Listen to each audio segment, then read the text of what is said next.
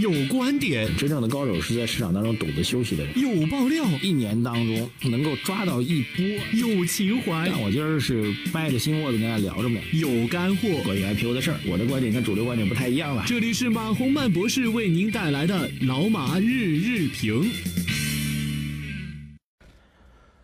好，各位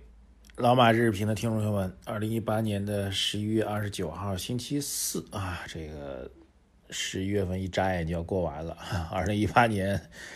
马上就只剩下一个月了啊，这日子过得飞快啊。这个节目一开始呢，两点提醒大家啊，这个小小的事情。第一个呢是做一个节目预告吧。我们在十二月四号晚上七点半到九点啊，我会和财税专家汪卫星老师一起做一个直播啊。这个汪老师呢是税收方面的专家啊，那么我们会有一个分工啊，可能宏观方面，呃，战略啊、投资配置方面我为主。那么对于税收啊，特别是当然税收也是个宏观问题啊，未来的这个整个减税降费的政策的预判啊，乃至于对于。呃，具体的个人也好，对于具体的企业来说来好也好啊，相关的影响呢，这个王老师将要跟我们来做交流。那么，大家可以在微信公众号“财经网红们”后台回复“直播”两个字就可以预约。第二一个呢，我们节目除了早上带给大家内容之外呢，我们还有一个晚评啊，大家可以在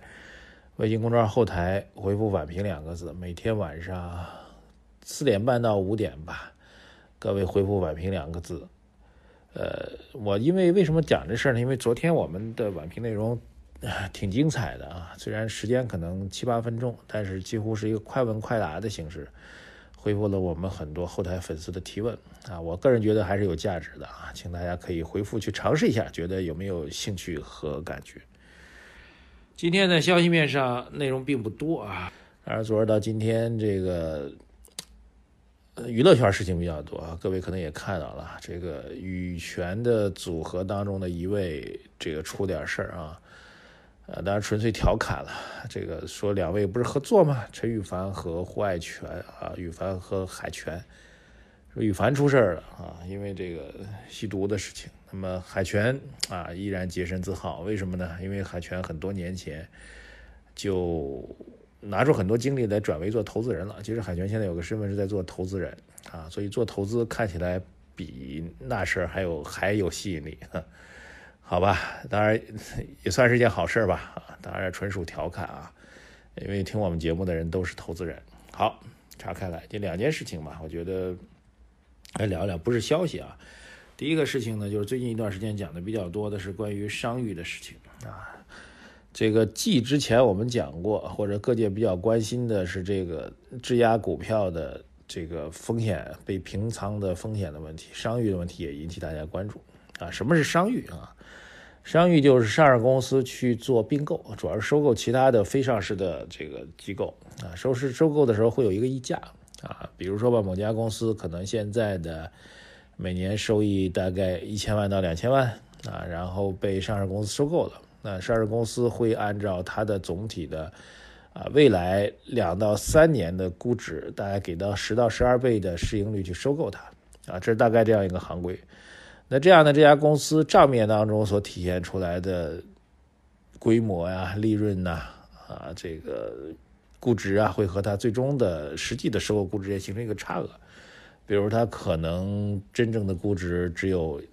一个亿到两个亿，那可能收购的资金达到了十个亿啊，当然十个亿呢对应的是整个公司未来的所有生命周期当中的现金流，那么这中间的差额的八个亿呢就构成了所谓的商誉。当然呢，被收购企业呢会做这个业绩的对赌啊，什么叫业绩对赌呢？就是你得承诺未来三年或者四年你要达到这样的收益水平，要贡献出多少的利润给上市公司，来弥补这个商誉上的一个差额。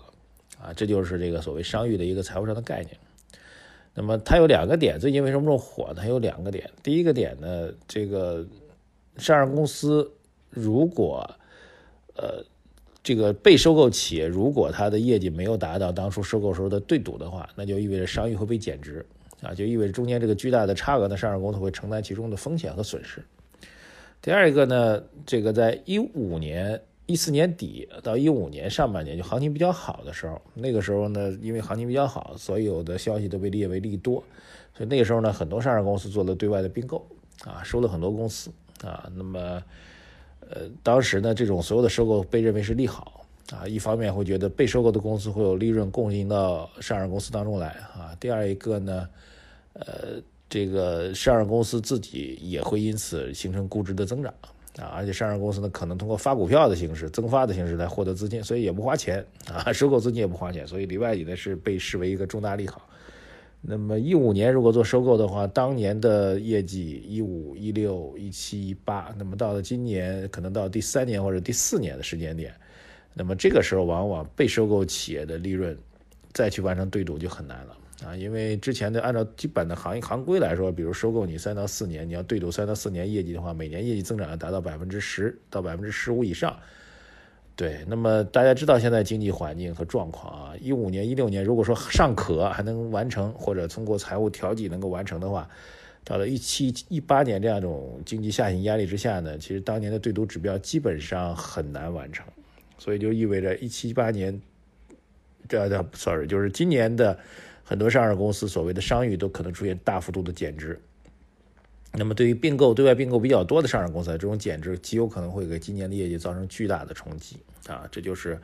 关于商誉最近聊的比较多，可能大家还不太懂啊，给大家讲这样的事情啊。所以最近就在讲这个商誉会不会又给上市公司造成巨大的财务风险？我觉得这个是有可能。各位认真去观察一下您手头的上市公司，在过去的三到四年时间当中有没有做过比较大的。的对外投资并购，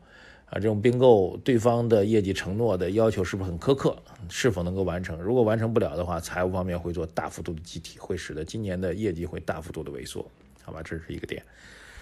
呃，不是一个新闻啊，但是我觉得可以跟大家分享一下。第二点呢，就是中证报的消息啊，他说展望下阶段，多位专家日前表示，明年经济下行压力加大，稳投资的重要性进一步的加强。在政策支持下，投资增速有望回升到百分之七以上啊！主要的投资方向呢是基础设施建设、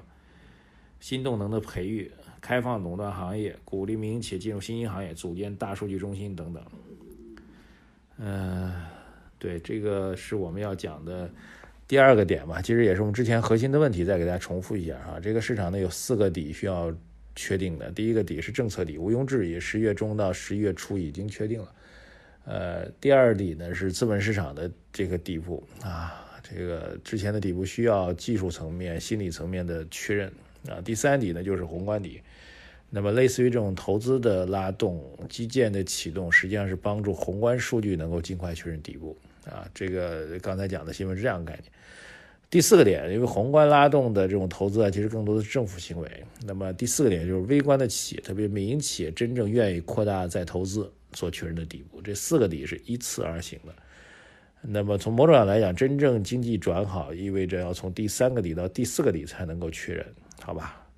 再次重复一下我们的观点啊。一句亮眼的话，由相宜本草特约播出。炒股心太累，下跌不害怕。相宜本草台润紧致安瓶原液，高浓度活性精华，每日新鲜，一次一支，密集护理，助你台润回来。微信小程序搜索“相宜会”即可购买。